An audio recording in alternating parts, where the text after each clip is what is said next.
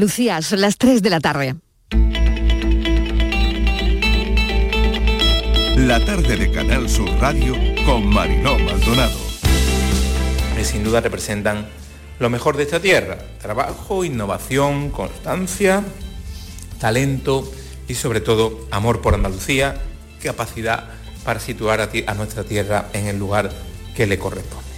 Todos y cada uno de los reconocidos este 28F serán grandes embajadores de Andalucía, ya lo son, y son un orgullo para todos nosotros. Para mí ustedes significan muchísimo, son mis raíces, son de donde aprendí todo lo que sé y todo lo que no sé también. Eh, les llevo mis viajes y cada vez que vengo me siento más en casa. Así que se lo voy a dedicar al flamenco, que es de donde yo aprendí todo. Sigo levantándome a las seis y media, siete, eh, estudiando el piano todos los días, dos horas, tres eh, escribiendo, eh, pergueñando alguna letrilla de canción. Tengo muchos encargos para hacer que los paré por una, una enfermedad que tuve hace poco tiempo, y, pero que luego me recuperé. Bueno, yo creo que esta es de las cosas más emocionantes que me, acabo de enterar y, y, no me lo creo todavía, ¿no? Esto es un sueño, ¿no? Yo creo que de las cosas más importantes que te pueden ocurrir en la vida es pues la medalla de, la, de, de Andalucía, ¿no? Y para eso para mí es lo más eh, emocionante que, que creo que, que, lo que estoy sintiendo ahora mismo. Es que no sé qué decirte porque estoy hasta nervioso, ¿no? Porque creo que ha sido para mí esto es un sueño hecho realidad, ¿no? A toda la moda flamenca, que no soy yo sola, que somos todos. Es mi asociación, Mofanal, eh, son, mm, es flamenco, es todas las personas que, que se dedican a esto y que lo hemos pasado tan mal. No solo es el sacrificio y el esfuerzo, sino que también hay alegría, ¿no? Y sobre todo un reconocimiento de nuestra tierra, de Andalucía, al esfuerzo que muchos agricultores de nuestra zona y, aquellos que no ha tocado estar al frente estamos haciendo, por la verdad que una satisfacción grandísima. Para nosotros es una magnífica noticia y yo quiero agradecerle al Consejo de, de Gobierno de la Junta de Andalucía la concesión de esta distinción. Es el reconocimiento a los hombres y mujeres que durante estos 50 años han trabajado y siguen trabajando actualmente en una universidad pública al servicio de la sociedad. El haber trabajado duro y fuerte durante muchos años, pues la recompensa de que en Andalucía te lo reconozcan, pues yo he tenido la suerte que ya me lo había reconocido la provincia y me lo había reconocido eh, el gobierno central con, con la medalla al mérito al trabajo, pero nunca es mal año por mucho tigo y siempre que, que, te agasajen y la medalla de Andalucía la verdad es que me ha hecho mucha ilusión. Yo no me lo esperaba, pero cuando esta mañana me han llamado y me he enterado, pues estoy súper contento. Y estamos muy emocionados ¿eh? La Fundación Internacional de la Provincia la componen mucha gente, alegría muy grande para todos y nos toca saborearlo poquito a poco.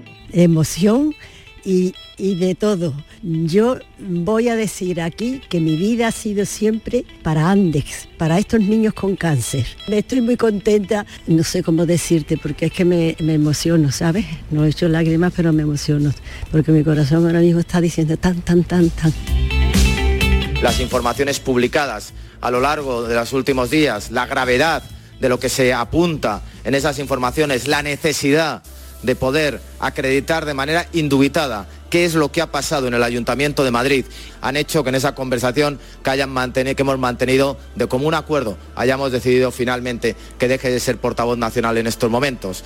Eh, el presidente Casado se verá con los presidentes eh, autonómicos y como saben mi lealtad con el presidente Casado es incontestable. Muchísimas gracias. Pablo, Pablo. Nos encontramos ante la peor crisis que ha vivido el Partido Popular en toda su historia. Por eso el Partido Popular apela en primer lugar al diálogo. El diálogo tiene que marcar la hoja de ruta a partir de ahora y siempre para que se celebre cuanto antes un congreso extraordinario del que el Partido Popular salga más unido que nunca para seguir ofreciendo a los españoles la alternativa que reclaman frente al peor gobierno de la historia que es el del señor Pedro Sánchez.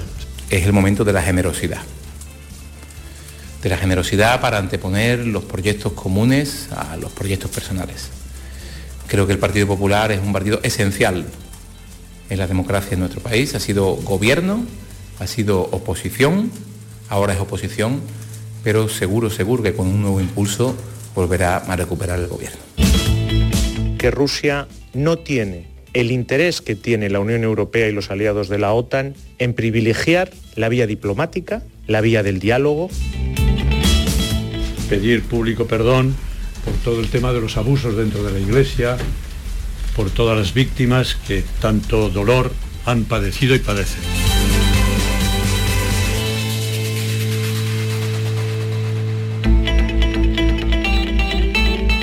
La tarde de Canal Sur Radio con Mariló Maldonado.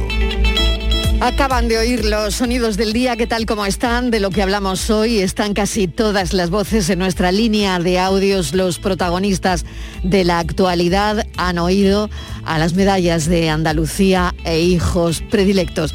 Y todo lo que ha ocurrido hasta esta hora, mismo tiempo que ayer, hoy superando los 25 grados en algunos puntos de Andalucía.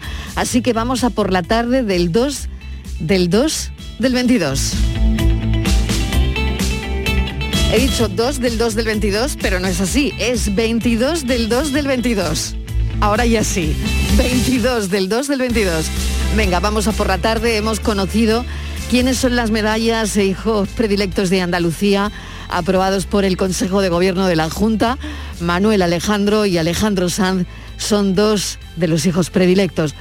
Podemos resumir hoy la actualidad en una frase, la alegría de las medallas y la espera. Sobre las 9 de la noche llegará el cuerpo de Juan Antonio Cordero Alepe, uno de los marineros fallecidos en el Villa de Pitancho, en Terranova. La empresa armadora dice que por el testimonio del patrón hubo una parada repentina del motor en pleno temporal con un golpe de mar y eso pudo ser lo que hundiera el barco. Así que sobre las 9 de la noche llegará el cuerpo de Andalucía de Juan Antonio Cordero. El PP ahora mismo en compás de espera, pendientes todos del calendario. Las decisiones llegarán de urgencia, como ya ha anunciado Núñez Feijó, quien encabeza la voz de los varones del PP contra la dirección de Casado. Congreso extraordinario de momento para el 28 de febrero, pero el presidente de la Junta, Juanma Moreno, ya ha expresado su malestar por la fecha porque son los actos, los actos institucionales del Día de Andalucía. Veremos si se cambia la fecha de esa junta extraordinaria y si ocurre, pues lo contaremos aquí en Canal Sur Radio, pendientes, por lo tanto, de los movimientos que se produzcan. El PP se queda sin portavoz nacional en plena crisis interna.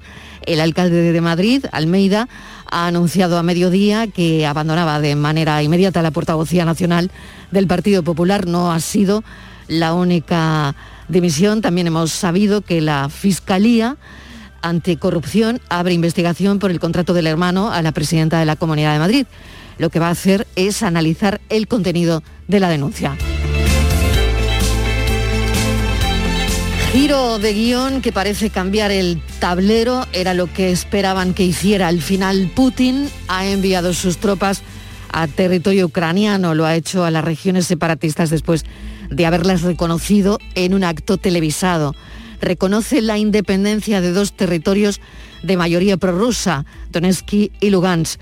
Todo parece indicar que Putin sigue buscando los pretextos para invadir Ucrania. Moscú dice que lo que pretende evitar es un baño de sangre y que Rusia no puede permitir una nueva aventura militar ucraniana como la del 2014. En fin, que todo esto es por el mantenimiento de la paz, eso es lo que dicen. Ministros de Exteriores estudian ronda de sanciones, eso seguro que ya lo saben para Rusia, con carácter de urgencia. Reunión a las 4 de la tarde dentro de una hora. Los días están siendo un hervidero de idas y venidas diplomáticas. El jefe de la diplomacia europea, Borrell, ha dicho que la Unión está lista para actuar firme y en bloque. Las bolsas de todo el mundo esta mañana era un desastre, reaccionaban a la baja, se han recuperado a lo largo de la mañana, pero los valores más afectados han sido la banca y el turismo. Hoy el Consejo de Ministros ha aprobado la extensión de los ERTES hasta el 31 de marzo. Hay sectores que ya saben que aún no se han recuperado de todo lo que nos ha pasado, sobre todo el sector turístico. La sexta ola sigue su tendencia a la baja. Se empieza a hablar de la eliminación de mascarillas en interiores. Podríamos estar cerca o más cerca, pero serán las autoridades sanitarias a quienes tendremos que escuchar. En el Reino Unido, mañana desaparecen todas las restricciones contra la COVID. Los bancos ya tienen seis meses para poner en marcha el paquete de medidas para mayores de 65 años y la ampliación del horario de apertura. Ya saben cómo comenzó todo, con las protestas y recogida de firmas de Carlos San Juan buscando un trato más humano. El Banco de España va a supervisar que las entidades bancarias cumplan con el protocolo para proteger a los mayores. Así que desde aquí, enhorabuena a Carlos San Juan. También en la agenda de hoy, la conferencia episcopal ha presentado la auditoría externa que ha encargado a unos abogados sobre los abusos sexuales en la Iglesia. Y hoy es el Día de la Igualdad Salarial. Las mujeres trabajan de media en España 52 días gratis. Los sueldos de las mujeres son un 20% más bajos que los de los hombres y la pandemia ha agudizado también esta situación. La brecha, en muchos casos, llega hasta el 30%. Bienvenidos a la tarde.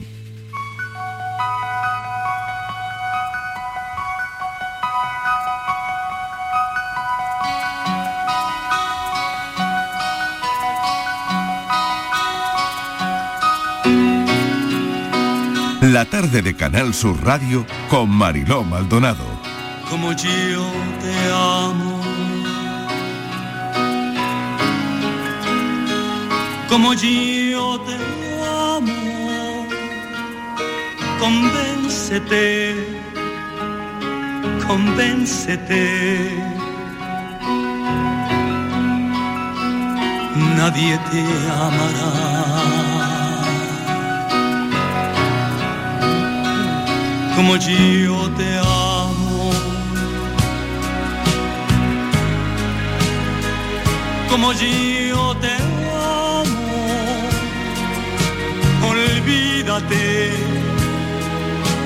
olvídate. Nadie te amará, nadie te amará, nadie porque yo con la fuerza de los mares. Yo te amo con el ímpetu del viento. Yo te amo en la distancia y en el tiempo. Amo con mi alma y con mi carne. Yo te amo como el niño a su mañana. Yo te amo como el hombre a su recuerdo. Yo te amo a puro grito y en silencio. Yo te amo de una forma sobrehumana. Yo te amo en la alegría y en el Gran canción, Manuel Alejandro, compuesta por Manuel Alejandro, ya saben, hijo predilecto de Andalucía. Y también el compositor Alejandro Sanz, que además es su padrino. Serán galardonados el lunes con el título de Hijos Predilectos de Andalucía en el acto institucional con motivo del 28 de febrero, nuestro día, el día de todos los andaluces. como yo te amo. Convéncete, convéncete. Nadie te amará.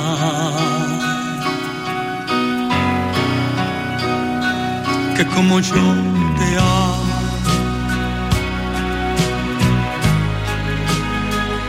Como yo te amo olvídate, olvídate. Nadie te amará,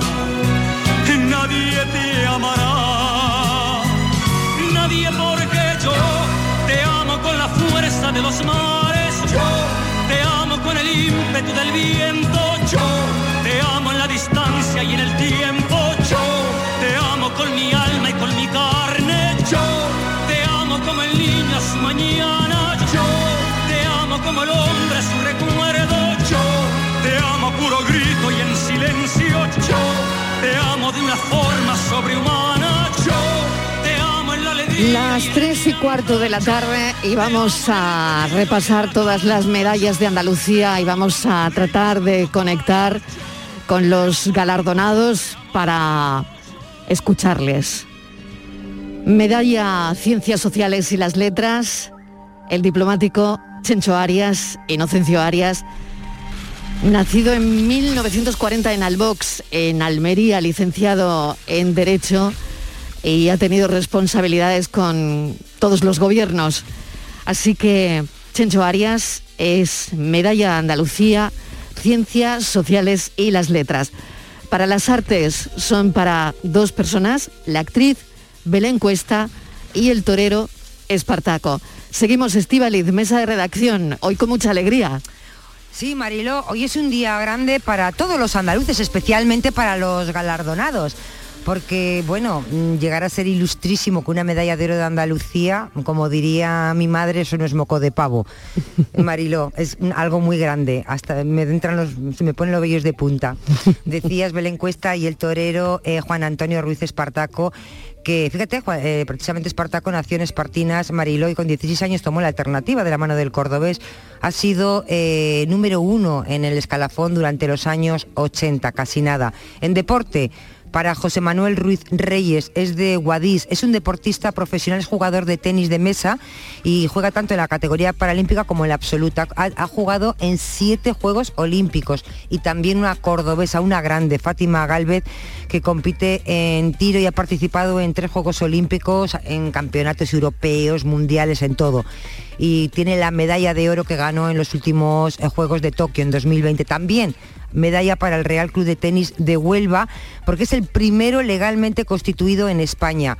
Medalla Solidaridad y la Concordia para doña María Luisa Guardiola, sevillana, la conocemos todos porque fundó Andes, la Asociación de Padres de Niños con Cáncer de Andalucía, y también recibe esta medalla en esta modalidad de Solidaridad y la Concordia la Fundación Internacional APRONI, que se centra en la campiña sevillana y cordobesa y trata sobre todo, Mariló, de ayudar a los niños. Eh, medalla en la modalidad de economía y la empresa es para Federico Beltrán, es presidente de Famadesa, empresa cárnica familiar y un referente tanto a nivel nacional como internacional. También esta medalla se la lleva Jacob. Es una cooperativa que está integrada por 26.000 almazaras, productoras de aceite de oliva y que fue fundada en 1986. También recibe el galardón en esta modalidad de economía y empresa Rocío Medina, mujer sevillana, presidenta del Grupo Medina. Es uno de los principales productores de caqui de fresa de Andalucía. Y seguimos, Mariló, porque en investigación, en la ciencia y la salud, lo recibe alguien que en este programa queremos mucho y ha pasado por aquí muchas veces. Es el doctor, investigador, docente José Manuel Quesada Gómez, médico y especialista en medicina interna. También lo reciben las universidades de Córdoba y de Málaga, que este año celebran su 50 aniversario. También se llevan esta medalla de investigación, ciencia y la salud. Medallas a la proyección de Andalucía para la mejor diseñadora flamenca, para Pilar Vera, hija de costurera que empezó diseñando para sí y ahora es pionera en la exportación de moda flamenca y allá donde va lleva Andalucía. También recae este premio, esta medalla para la Fundación Cruz Campo, que es una entidad sin ánimo de lucro, que es la máxima expresión de responsabilidad social. Eh, medalla en mérito medioambiental para Miguel Delibes de Castro. Le conocemos también, doctor en ciencias biológicas. Él fue durante muchos años director de la Estación Biológica de Doñana. Y también se premia en esta modalidad de mérito medioambiental a la Federación Andaluza de Caza que cuenta con más de 100.000 eh, asociados en la, en la comunidad andaluza. En la modalidad de valores humanos es para el Ejército del Aire, presentes en Andalucía desde 1920, que han consolidado su proyecto en Morón o en Bobadilla. Y por último, la medalla de Andalucía Manuel Clavero Arevalo, que en esta edición es para la Fundación Blas Infante, Marilo. Pues tenemos al teléfono a Espartaco porque esta tarde queremos hablar con todos ellos o bueno, o, con quienes podamos, ¿no? Pero queremos que esta sea una tarde de alegría, que los oyentes puedan escuchar a todos los galardonados y el primero va a ser Espartaco. Espartaco, enhorabuena, bienvenido. Muchas gracias, muchas gracias. bueno, ¿cómo estás? ¿Qué se pues, siente? Pues mira, pues no sé yo si todo esto será verdad o no. es, algo increíble después de, una trayectoria durante toda mi vida y hmm. intentando superarme cada día y alcanzar pues eh, cosas importantes en mi vida profesional y personal, por sacar adelante a toda mi familia desde que era muy jovencito, 14 o 15 años, y tomar la alternativa con 16, pues bueno, yo creo que esto es la culminación de cualquier andaluz, ¿no? uno adora Andalucía, me siento andaluz, le he intentado que se sienta orgullosa de mí dentro de un mundo tan difícil, tan complicado como es el mundo de la tauromaquia por todo el mundo y, y hoy en día pues recibir este premio, este galardón, yo creo que es la culminación de cualquier de cualquier persona, de cualquier sueño importante. Esto para mí es un sueño, una emoción tremenda y, bueno, eh, no sé si creérmelo todavía, pero, pero la verdad que, que estoy feliz.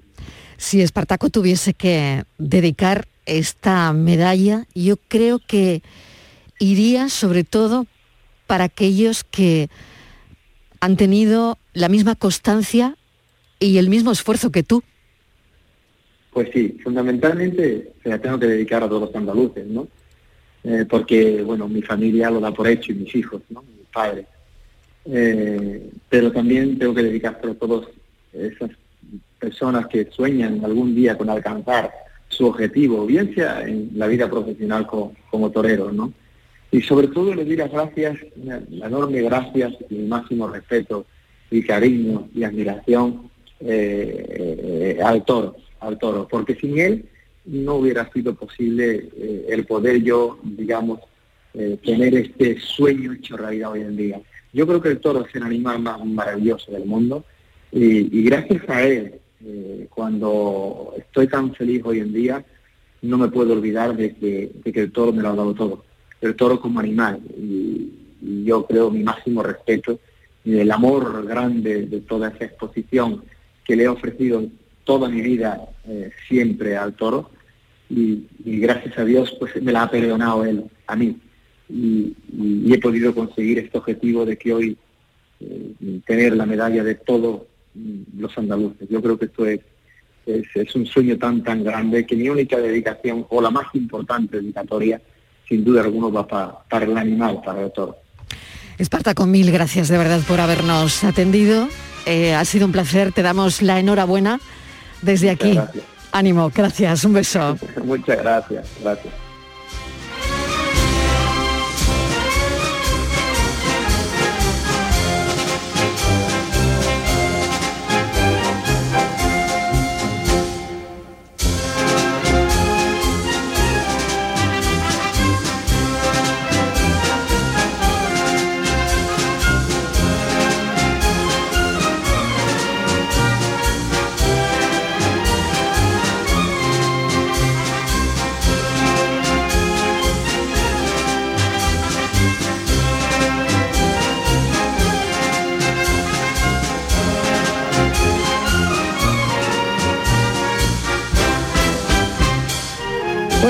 De hablar con el maestro, con Espartaco, sobre ese reconocimiento, sobre su galardón, medalla de Andalucía.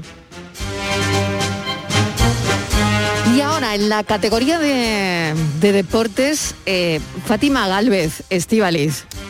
Sí, Mariló es grande deportista de las que hay que arrodillarse cuando pasa y ya es ilustrísima. Yo creo que es lo único que le faltaba. Esta, esta grande del deporte, Fátima Galvez, es una cordobesa, es de Baena, Mariló. Ella compite en tiro en la modalidad de foso. Es campeona olímpica en Tokio en el, en el 2021. Ha sido campeona mundial, mira, ha participado en tres Juegos Olímpicos eh, de verano, ha obtenido medallas de oro en Tokio, eh, en la prueba de foso mixto, eh, bueno, recordamos, ¿no? Junto con Alberto Fernández. Un cuarto lugar en Río de Janeiro, el quinto en Londres. En los Juegos Europeos obtuvo tres medallas, oro, bronce. Ha ganado cinco medallas en el Campeonato Mundial de Tiro entre los años 2014 y 2019. Ocho medallas en el Campeonato Europeo de Tiro. Yo creo que no hay medalla que, que se le resista. Y ahora, Mariló, si le faltaba alguna, ya las tiene todas, la de Andalucía. Pues este es un reconocimiento a su trayectoria, la medalla de Andalucía que se le acaba de otorgar. Fátima, enhorabuena, bienvenida. Hola, muy buena, muchísimas gracias. Bueno, ¿qué se siente, Fátima? Bueno, yo estoy todavía en una nube. Estoy como cuando gané la medalla de los Juegos Olímpicos, pues yo estoy ahora mismo con este reconocimiento igual. Estoy O sea, que no me lo que- creo. que es algo parecido. Sí, sí, sí, muy parecido porque en todos los medios de comunicación estoy diciendo lo mismo, era algo que yo veía, que se le daba, se le otorgaba a gente muy distinguida, muy importante, también en el deporte, y yo decía, a mí me la entregaría en algún momento, me la darían en- en alguna vez. O sea, que, Y- que por la cabeza la- sí te ha pasado alguna vez, ¿no? Claro, claro, Claro, sí, vale, vale. el prestigio, el valor que tiene este, Claro este que sí, premio, ¿no? este claro galardón. sí. Y ahora que me lo entreguen a mí, yo estoy súper orgullosa, estoy en una nube. Anoche ni dormí cuando me dieron la noticia. Es que de la emoción no pude ni dormir. Bueno, además fuiste premio Medridiana, me están contando. este ¿eh? Claro. Sí, sí, sí, se han juntado dos noticias en poco tiempo. O sea, dos noticias muy importantes para, para ti, ¿no? Oye, ¿qué, qué sientes como andaluza, Fátima? Que además Pues por eres, un orgullo inmenso. claro, porque... nuestra representación además, ¿no? Exacto, porque yo siempre llevo por bandera mi, mi autonomía. Soy andaluza, vamos, por los cuatro costados. ¿eh? Para mí mi tierra son mis raíces, entonces que mi tierra me reconozca con este galardón es que no tiene, no tengo palabra de agradecimiento. Es una emoción inmensa la que siento. ¿Qué te han dicho en casa, Fátima?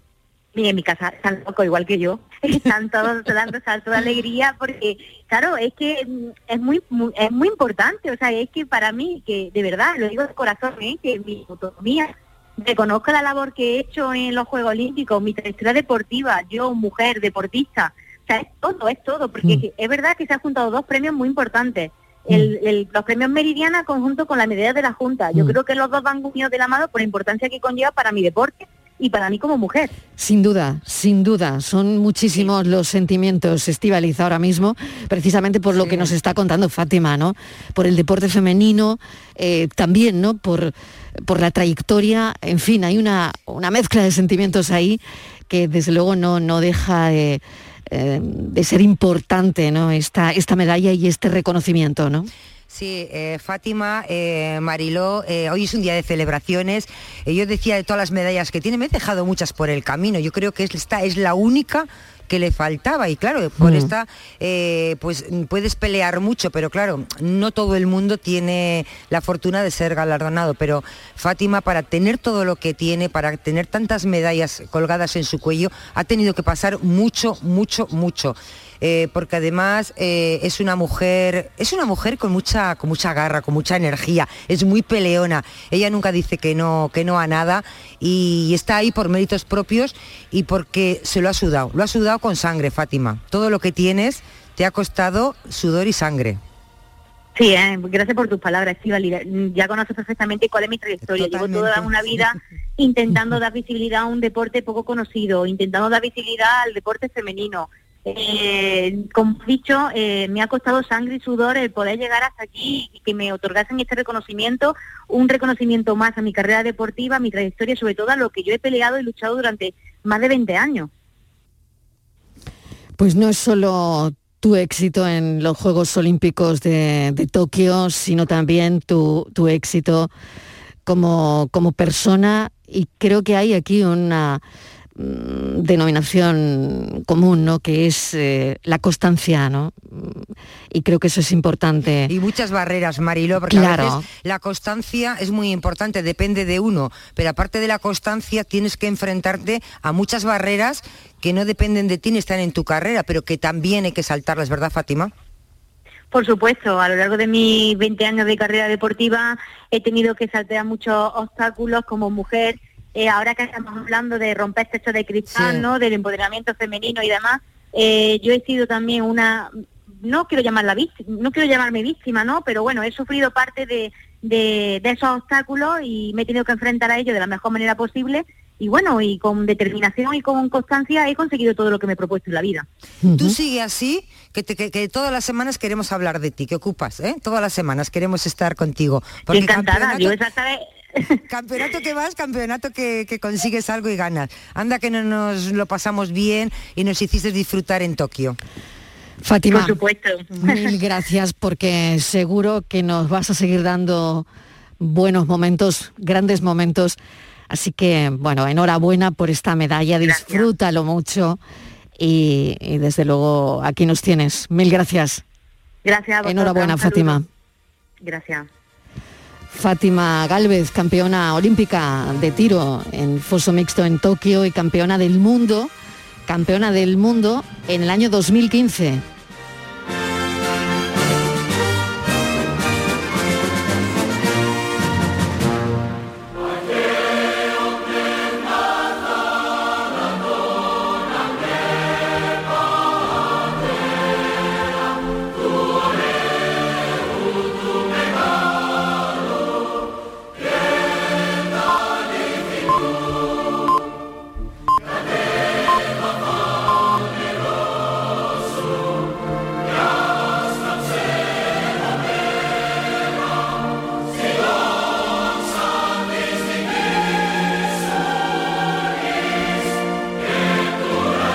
Son las tres y media y miren, no hay mejor manera de arrancar un programa que felicitando y dando la enhorabuena a las medallas de Andalucía de este año. La siguiente persona a la que le vamos a dar la enhorabuena tiene mucho que ver con Jaén, con un grupo cooperativo que se ha convertido en uno de los gigantes productores y comercializadores de Jaén, de Andalucía, de España y del mundo. 16 cooperativas, almazaras, y su presidente Cristóbal Gallego tiene una dilatada experiencia en el mundo olivarero. Así que queríamos darle la enhorabuena. Cristóbal Gallego, bienvenido, enhorabuena. Muchas gracias, muchas gracias por la felicitación. Muchas gracias. Bueno, Jaén Coop fue el primer grupo cooperativo que se implantó en, en Jaén, si no me equivoco, ¿no? Sí, sí.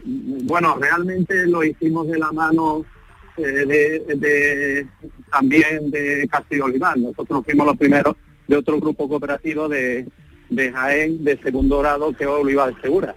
Y has dicho hace un momento 16 cooperativas, permíteme la corrección, gracias a una fusión que hicimos con Olivar de Segura ahora hace ya más de dos años, ya somos 26 cooperativas trabajando. O sea que lo han duplicado, realmente. Correcto, correcto.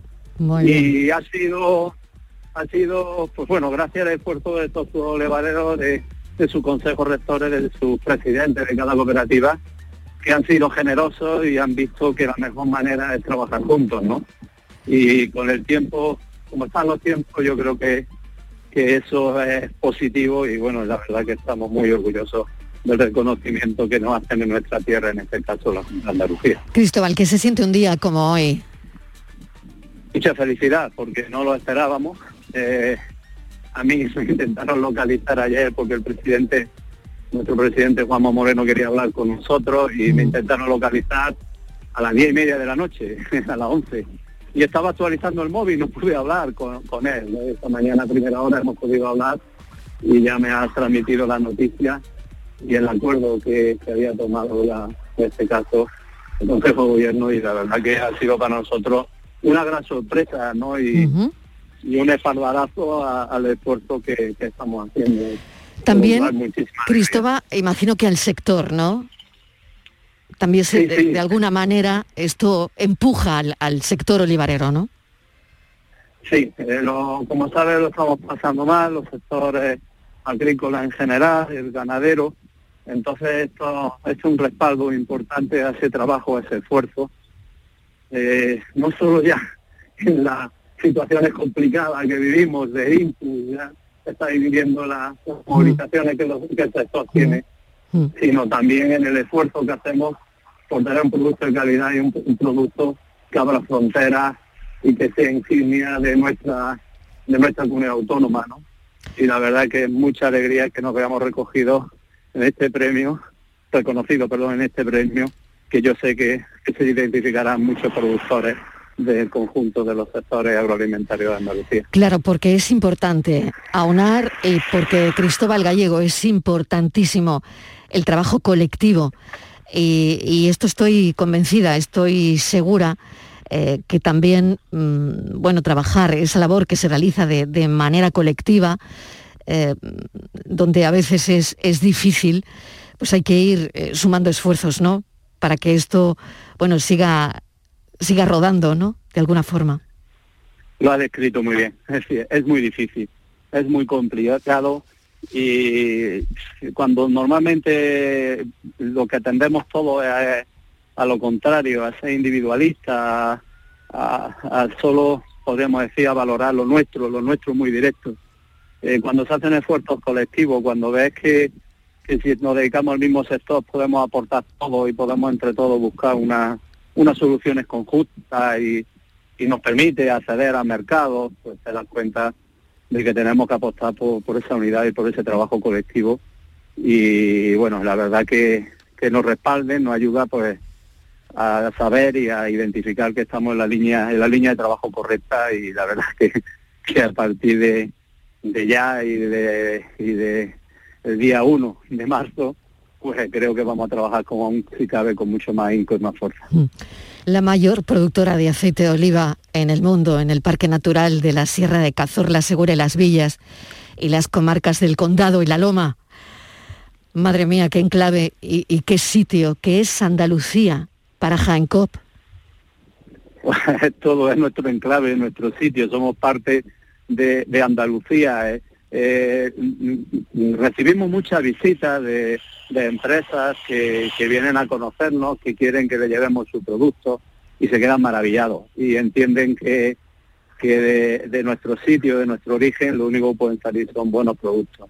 Y, lo que te puedo decir que, que para nosotros, pues bueno, es un orgullo llevar nuestra bandera, la bandera de Andalucía eh, y nuestro producto de Andalucía por los distintos mercados donde estamos accediendo.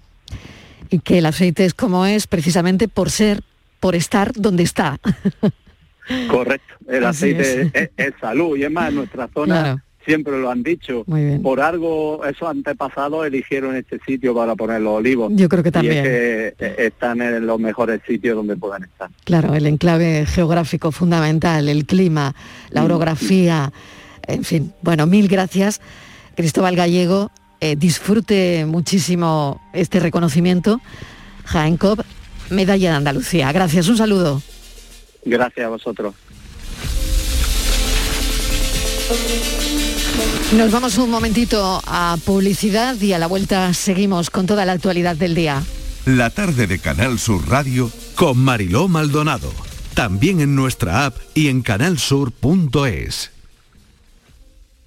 Estrés, reuniones, planificaciones. Respira. Si eres autónomo, en Caja Rural del Sur te ofrecemos la tranquilidad que necesitas. Cuéntanos tu caso y nos encargaremos de todo. Te esperamos en nuestras oficinas. Caja Rural del Sur. Formamos parte de ti. ¿Conoces un taller de confianza? Claro, Vial Sur, taller especializado en carrocería, mecánica y electricidad que trabaja con todas las compañías. Además, ahora te regalan un chaleco sin mangas con cualquier reparación. ¿Y sabes dónde está? En Alcalá de Guadaira, calle La Red 92 para cualquier reparación y en Avenida Fernández Murube 18 solo para carrocería. Vial Sur, el taller de tu vehículo. El Colegio Internacional Europa celebra sus jornadas de puertas abiertas. Jueves 3 de marzo a las 9 y media para Eurokinder infantil y primaria y sábado 5 de marzo a las 11 para todos los cursos. Más información en europaschool.org. Colegio Internacional Europa. Excelencia educativa desde 1986. Hola, melenas. Me han dicho que vas a jugar a mi día de la once y sé que me vas a elegir a mí, el día que te pusiste pelo. Anda, que no te alucina notar cómo tu melena se mece al viento o la espumita del champú anticaspa. La fecha de tu boda o la de tu cumple no es tan mal, pero es que no tenías pelo. Tus fechas más especiales quieren hacerte ganar mi día de la 11. Por solo un euro puedes ganar miles de premios. Elige bien, porque uno de cada cinco toca. A todos los que jugáis a la 11, bien jugado. Juega responsablemente y solo si eres mayor de edad.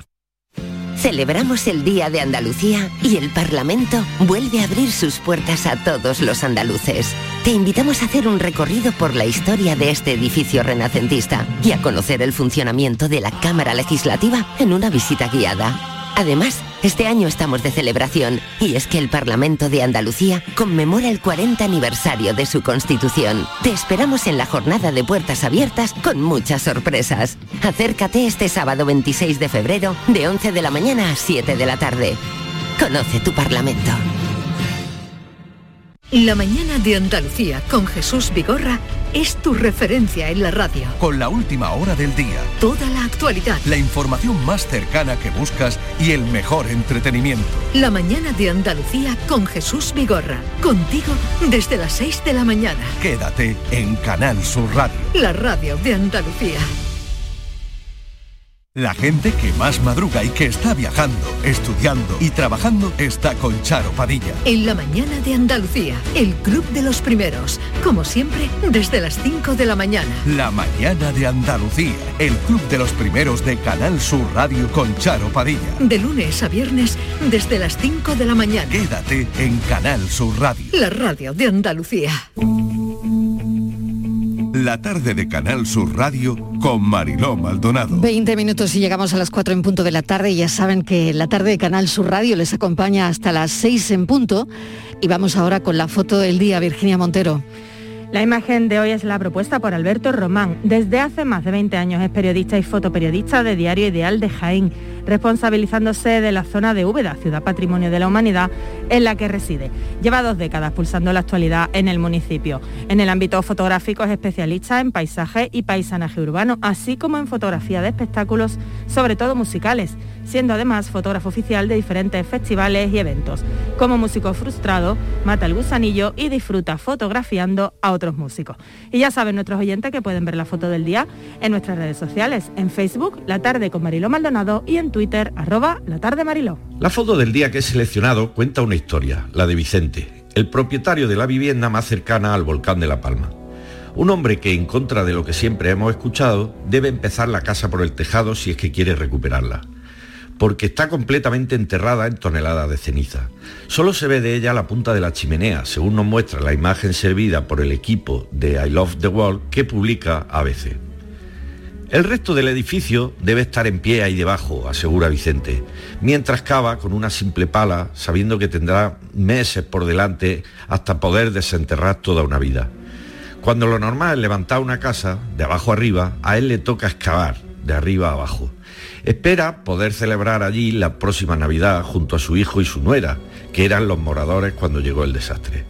El hecho es que tras meses de portada, de emisiones en directo las 24 horas, de enviados especiales a pie de lava y de platós portátiles con el volcán de fondo, La Palma ya no interesa tanto. La destrucción vende más que la reconstrucción cuando el drama sigue siendo el mismo.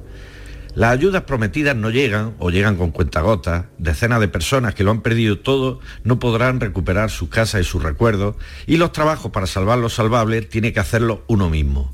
Como le ocurre a Vicente, quien, salvo unos días que logró movilizar a un grupo de voluntarios, ahí sigue con su pala intentando que toda una vida resurja de las cenizas. ¿Hay alguna manera de que volvamos a mirar hacia La Palma sin tener que recurrir a encender otra vez el volcán? Confiemos que así sea, aunque haya que estar a pico y pala. Buenas tardes. Pues es nuestra foto del día que pueden ver en las redes sociales y ahí verán a Vicente con su pico y con su pala tratando de quitar la ceniza.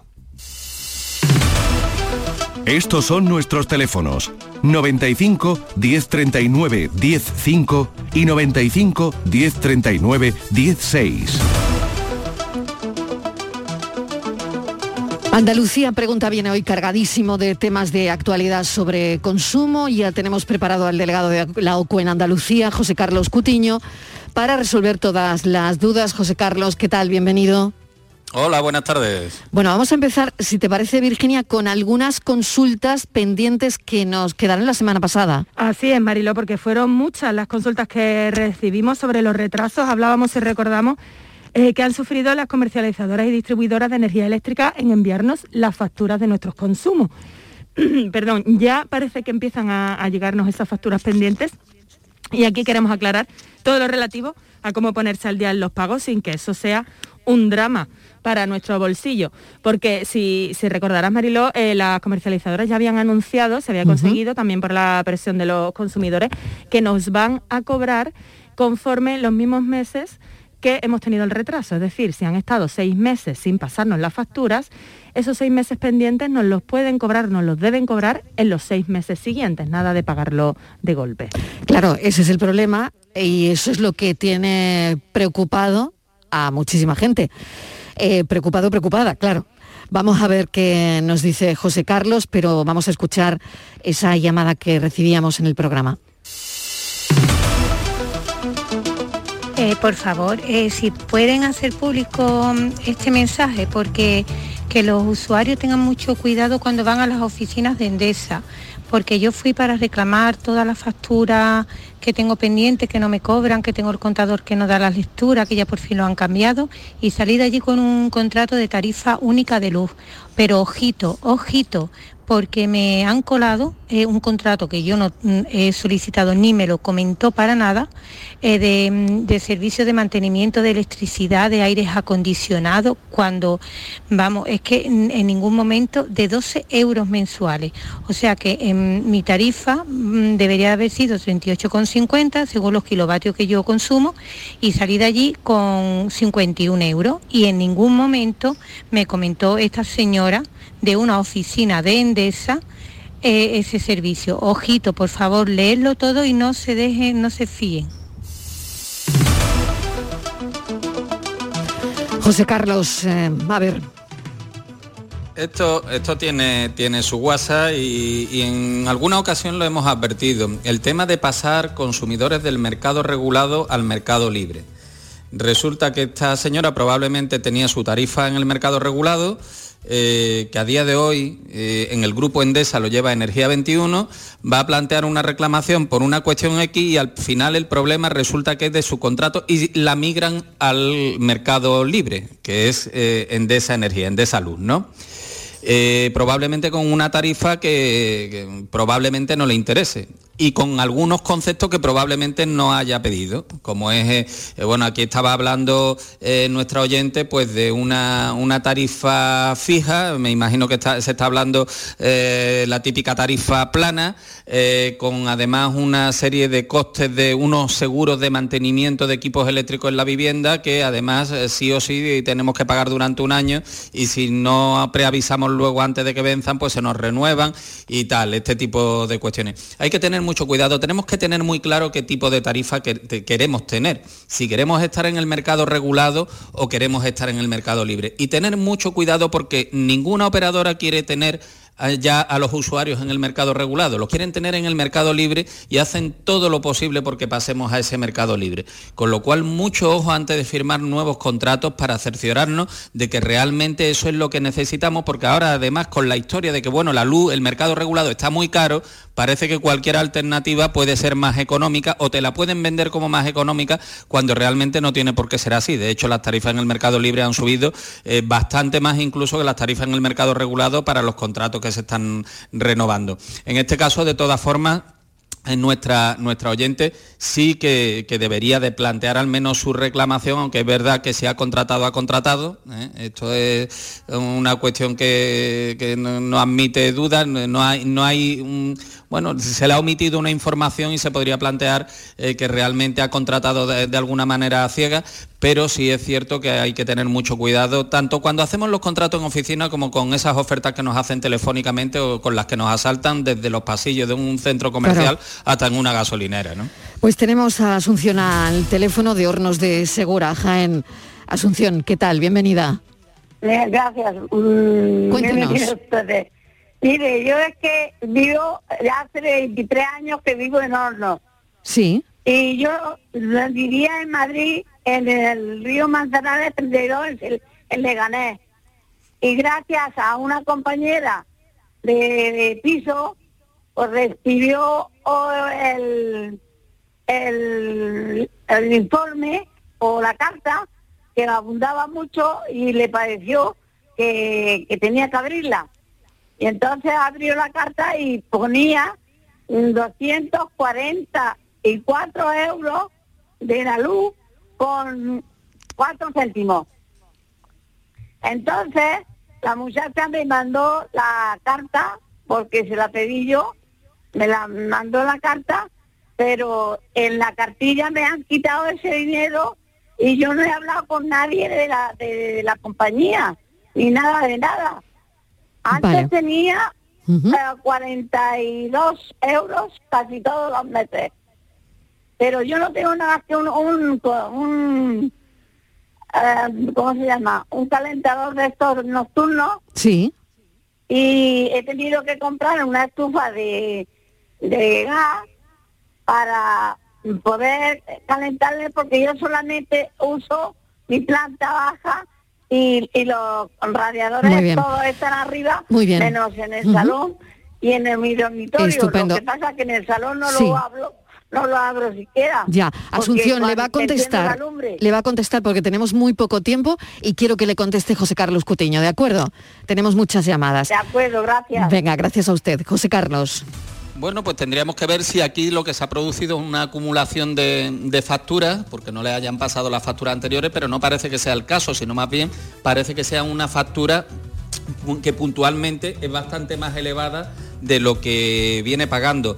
En estos casos puede deberse a tres factores fundamentalmente. Uno puede ser que esas facturas anteriores no le hayan tomado lectura, se hayan ido haciendo lecturas estimadas, se hayan ido acumulando unos consumos que no se han facturado y que de repente, bueno, a la primera vez que se ha hecho después de un tiempo una lectura real, pues se han acumulado ahí, ¿no? En estos casos también se podría pedir un fraccionamiento en el mismo número de meses que se ha generado ese- esa acumulación, que no han ido eh, facturando porque no lo estaban leyendo eh, realmente. Es verdad que otras veces nos podemos encontrar con que existe algún problema en la instalación eléctrica, alguna derivación, incluso un enganche.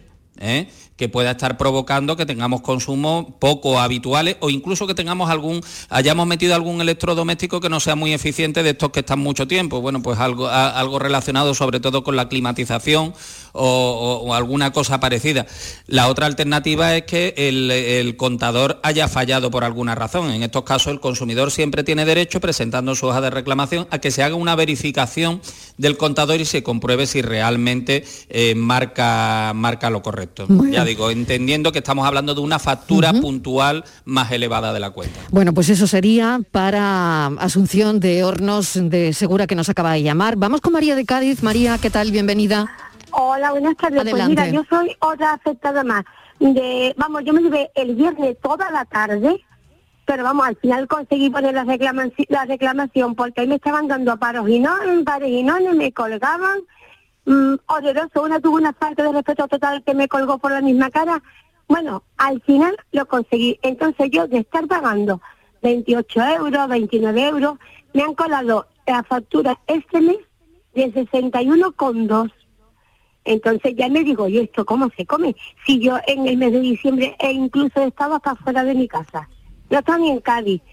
Esto como lo porque tendría en un momento dado que tener menos kilovatios. Y me dicen que es que me han metido los el derecho de los instaladores. Y digo, pero que instala, es que usted que pagar los instaladores. Digo, ¿qué instaladores? Si a mí no me había instalado nada, ni yo he requerido nada.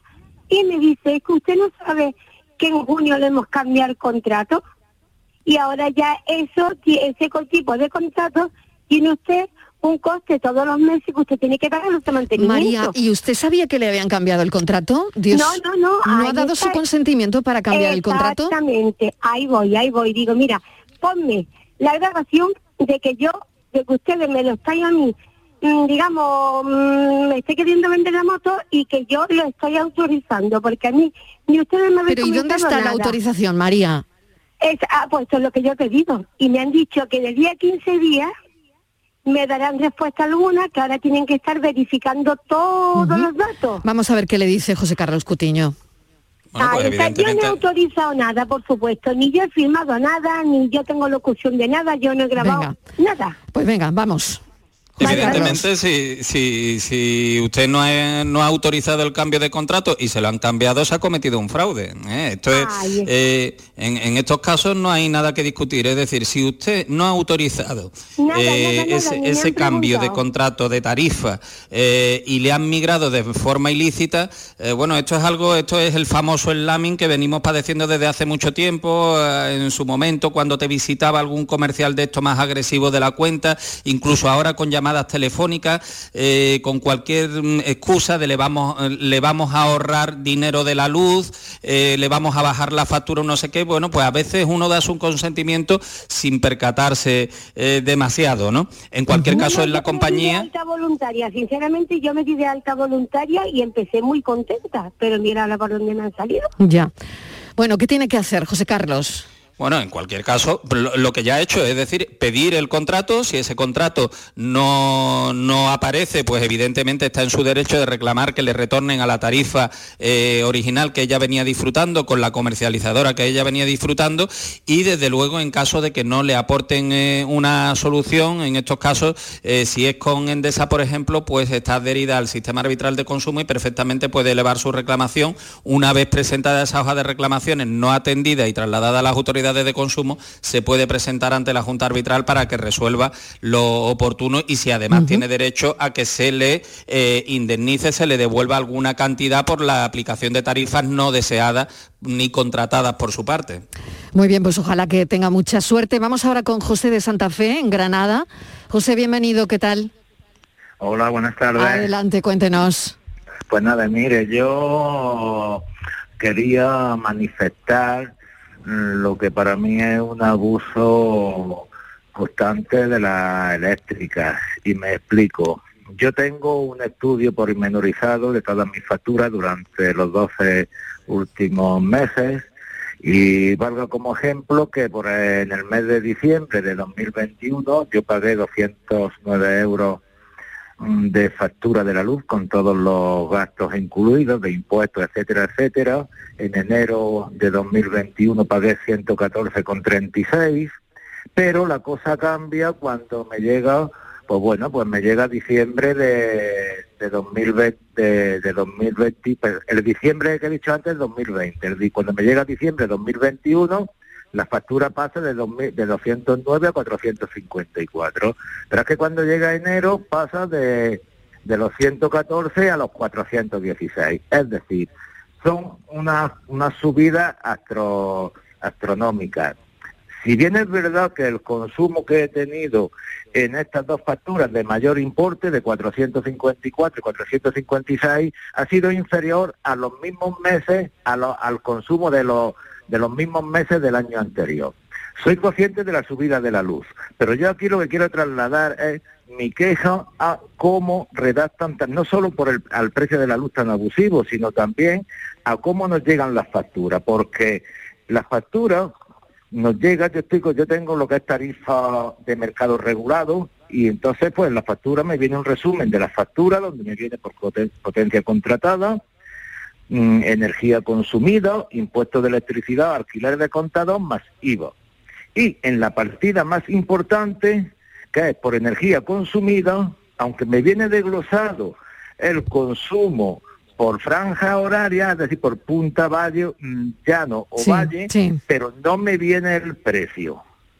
Entonces, para mí es una situación de indefensión el no saber por mm, cuál es el precio que me están aplicando en cada uno de, esas franjas horarias por las que calculan el precio de la luz. Por lo tanto, no me quejo tanto de la energía de mm, por la energía consumida porque entiendo que ha sido bastante similar entre los mismos meses de distintos años pero sí mm, que quería manifestar mi total desacuerdo en la, en la forma en que redactan la factura de, de la luz, porque no puedo saber qué precio me están cobrando. Pues dos minutos para José Carlos Cutiño. A ver, José Carlos. Pues tiene, tiene toda la razón y de hecho desde OCU denunciamos esa situación porque efectivamente no podemos saber cuál es el precio que estamos pagando por, eh, por franja en ese mercado regulado y eso nos imposibilita además poder eh, comparar con, con, otras ofertas, ¿no? Es algo que planteamos desde que se hicieron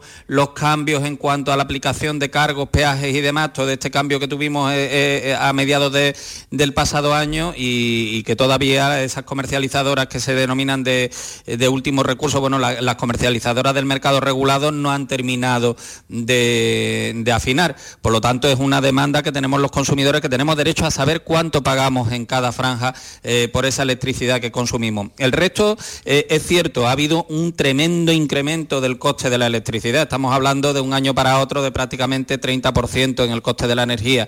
Eh, pero también es cierto que hay determinados elementos, los, cargos que se han ido subiendo, primero se, subieron, luego se bajaron, ahora han vuelto a subir en enero, que provoca que haya una distorsión en esos precios y lo que tenemos que estar muy pendientes de qué consumo se nos atribuyen, si son lecturas estimadas, si son lecturas reales, si se están acumulando consumos, para saber realmente si por ahí va bien, si el problema es el precio, a dónde tenemos que recurrir, a qué tarifa tenemos que recurrir para tratar de abaratar en la medida de lo posible. Muy bien, pues gracias también a José de Santa Fe. José, gracias y mucha suerte. Y gracias a todos los oyentes que participan a esta hora, que de alguna manera nos abren los ojos, Virginia, eh, porque aprendemos mucho de las historias, de las preguntas y, por supuesto de todas las aristas que tiene este tema. Eh, y José Carlos Cutiño, bueno, que nos ayuda y nos echa una mano en todo esto. Así que José Carlos, mil gracias. La semana que viene más. no sé si tendremos que volver a este asunto. Seguramente. Pero bueno, veremos. Hay muchas dudas. Hay muchas dudas, es verdad. José Carlos, gracias, un beso. Voy preparando el café. Hasta ahora.